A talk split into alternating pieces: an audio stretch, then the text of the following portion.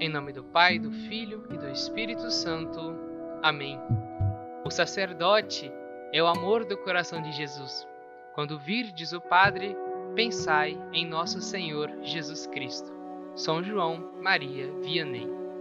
Olá você, meu irmão e minha irmã, que nos acompanha no meu podcast. Hoje, no terceiro episódio da série sobre vocação, vamos dar outro exemplo de vocação, o sacerdócio. Nosso convidado é o Padre Júnior. Sua bênção, Padre. Deus te abençoe, Rafael. Abençoe também toda a sua família. Amém. Padre, agora conta um pouquinho pra gente da sua caminhada.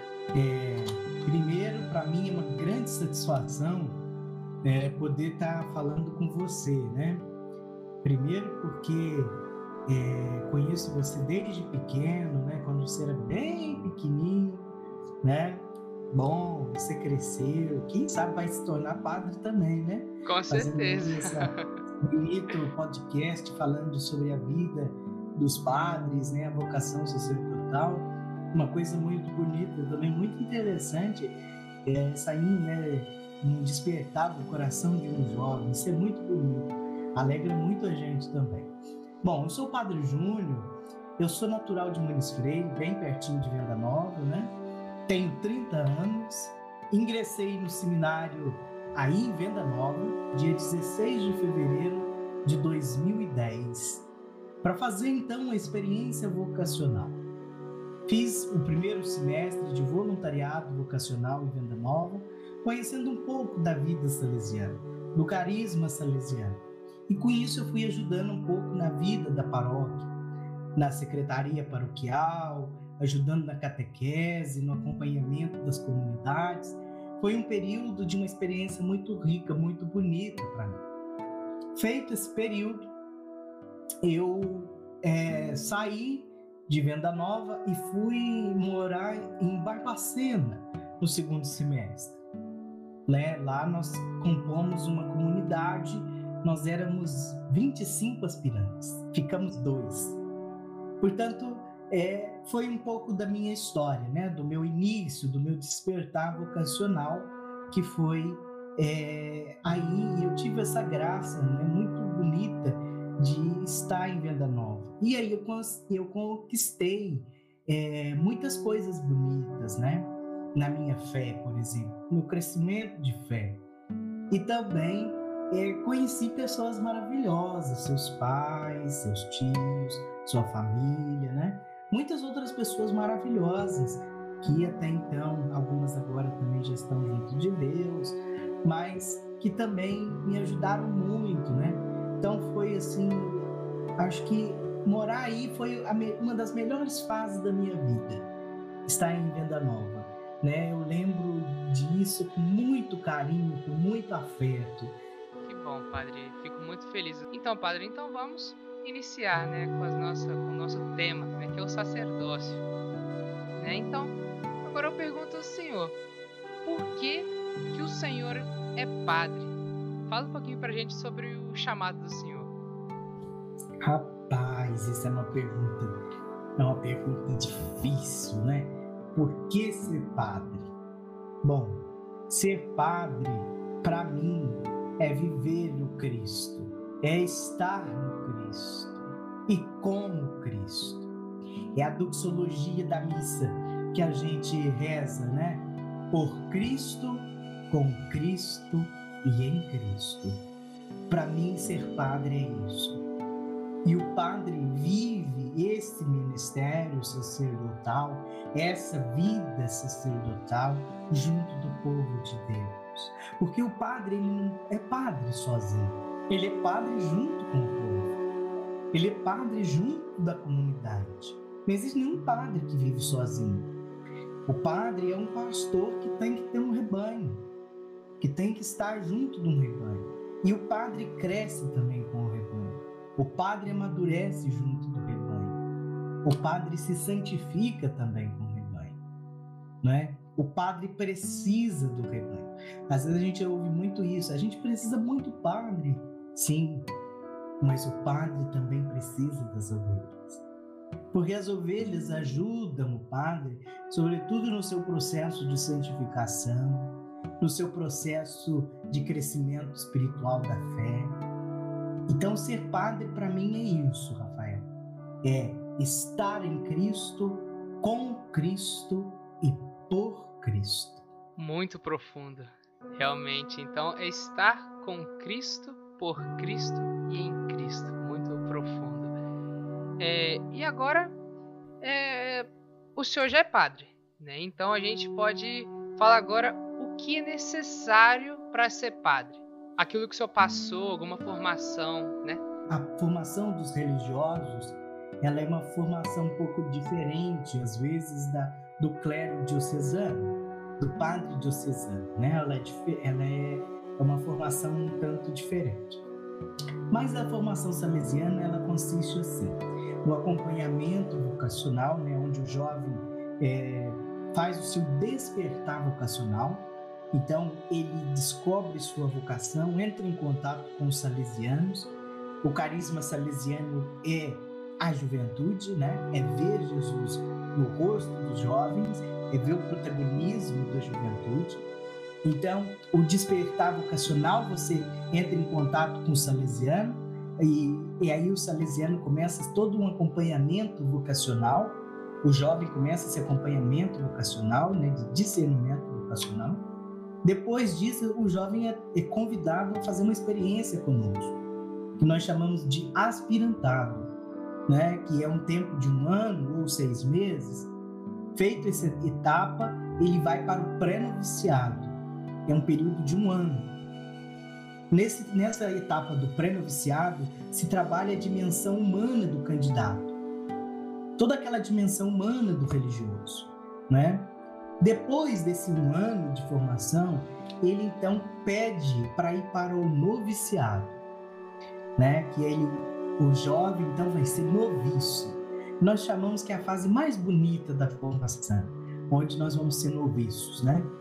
Então, aí é um ano que a gente vive digamos assim, um ano de retiro, um ano de espiritualidade, que o candidato vai estar é, estudando os documentos da congregação, de ir rezando, fazendo retiros, né? É, os documentos da igreja. Feito esse ano, ele vai então pedir para fazer os primeiros votos: pobreza, obediência e castidade. Então aí ele emite os primeiros votos. Feito isto, ele vai fazer a etapa que nós chamamos de pós-noviciado, que é a filosofia, não é? Então ele vai estudar três anos de filosofia. E aí, nesses, nesse um ano que terminou, ele vai renovar os votos. Então, quando der, no caso nosso, faz a profissão no dia 31 de janeiro, a primeira profissão, no outro ano, no dia 31 de janeiro, se renova a profissão religiosa até você fazer então a sua profissão perpétua. Então faz três anos de pós, depois faz o tirocínio, nós chamamos de assistência salesiana. São dois anos de experiência pastoral em uma das obras da inspetoria que você vai fazer, né? Ou é na, na, na, na ótica social, na área das escolas, paróquias, ou também na área de formação dos seminários, enfim, aquilo que às vezes, né, é, a ação do Espírito Santo, os superiores acharem que é compatível com a sua personalidade.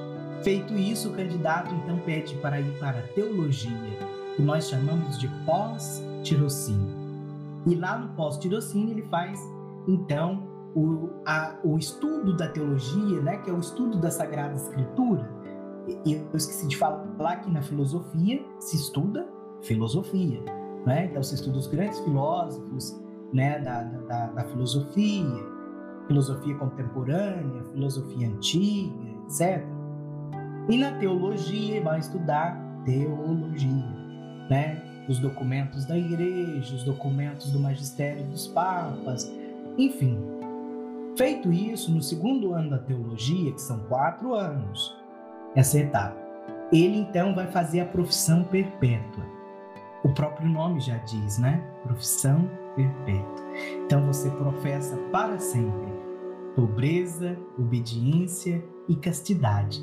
E aí você fica para sempre como salesiano de Dom Bosco. Para sempre eu sou salesiano. Terminado isso, então você termina esse um ano, você é ordenado diácono. Faz um ano de diaconato, que nós chamamos de diaconato transitório, né? Terminado esse diaconato transitório, você então pede para ser ordenado presbítero, para ser ordenado sacerdote. E aí então você ordena padre. Totalizando assim um tempo de 10 anos de formação salesiana. Isso aí a gente pode ver só nos salesianos, né? Esses 10 anos, né? Por exemplo, para padres diocesanos, tem, é um pouquinho de menos tempo, né? São 8 anos. Isso. É... A diocese é um pouquinho menor, porque a diocese não tem esse período que a gente chama aí de tirocínio, né? A diocese vai fazer o propedêutico e depois filosofia e teologia. Então acho que dá isso mesmo, uns oito anos de formação para o sacerdócio. É isso aí. E padre, agora eu tenho uma pergunta para o senhor. Como é ser padre? Olha, eu estou vivendo isso nesses primeiros meses de padre. Tá, cada dia é uma experiência bonita. Cada dia é uma experiência nova que Deus permite que a gente viva, né? No caso, no meu caso, que eu viva. Você, no caso, sendo padre, você empresta o seu corpo para o Senhor. Não é? Você empresta suas mãos para Cristo, para abençoar, para santificar, para você trazer o corpo e o sangue do Senhor, para você é, absorver os pecados, para você trazer o alívio no corpo através da, do sacramento da unção dos enfermos, para você fazer, assistir o matrimônio, né, abençoar os, o, o casamento, enfim, há uma infinidade, o, o início da fé, que é o batismo, né, da vida cristã, então, assim, há uma infinidade de coisas. Então, assim, ser padre é você participar das alegrias e das tristezas de Jesus. É você participar das alegrias e dos sofrimentos de Jesus. E, e, e eu digo assim: todos os dias você aprende uma coisa nova. Porque a vida do padre também não é só alegria, não é? A vida do padre também é de desafios. O padre encontra também desafios porque o padre se compadece, o padre sofre com a dor do, da humanidade, com a dor do seu povo, com a dor do seu rebanho que carece, né? Então, ser padre é isso, né? É você participar do, da morte e ressurreição de Jesus. É você viver o mistério de Cristo na sua vida, cotidianamente. Nossa, Padre, realmente muito profundo. Então, padre, é agora que o senhor falou pra gente sobre por que o senhor é padre. O senhor falou pra gente como se torna padre, né? O tempo de, formação dos salesianos. Depois a gente falou um pouquinho sobre os diocesanos também. Né? E agora o senhor falou também como é ser padre. E agora o senhor pode dar uma dica para os jovens né, que talvez hoje ainda tenham uma certa dúvida em ser padre, né? Que muitos assim têm talvez um meio receio, falam assim: "Ah, se eu fizer o um encontro vocacional, eu já vou ser padre. Se eu entrar para o seminário, eu já vou ser padre". Né? Então assim, é, ajuda esses jovens que talvez tenham essa dúvida no coração. Bom, é, o que eu diria é o seguinte: o chamado do Senhor é um chamado bonito e forte ao mesmo tempo. Se a gente pega na Sagrada Escritura, Jesus, quando passa chamando, o chamado dele é um chamado muito profundo, né? E Jesus, ele não usa de meio termos para fazer o chamado dele, não é? Você conheceu o Padre Ivo? O Padre Ivo falava muito isso, né? Ele chamou quem ele quis, e quando ele quis, né? Ele gosta muito de dizer isso, citando São Marcos, né? da, do segmento de Jesus. Mas Jesus, ele chama E o chamado dele é um chamamento contínuo. Vem e segue-me. Então, eu diria assim: por que não? Por que não arriscar? Porque eu acho assim, hoje a gente arrisca com tantas outras coisas, não é? Às vezes você, você não se arrisca no, no amor, você não sabe se vai dar certo. Realmente, realmente, é desse não jeito. É? Mas você não sabe se vai dar certo. Você vai namorar, mas aquilo ali você não tem a certeza se você vai casar com aquela moça, se vai. A vida sacerdotal é a mesma coisa, a vida do padre é a mesma coisa. Você não sabe se você vai ser padre. Você vai descobrir ao longo do caminho. Então, assim, você pode ver que todos aqueles que chamaram, que Jesus chamou, nem todos ficaram com ele.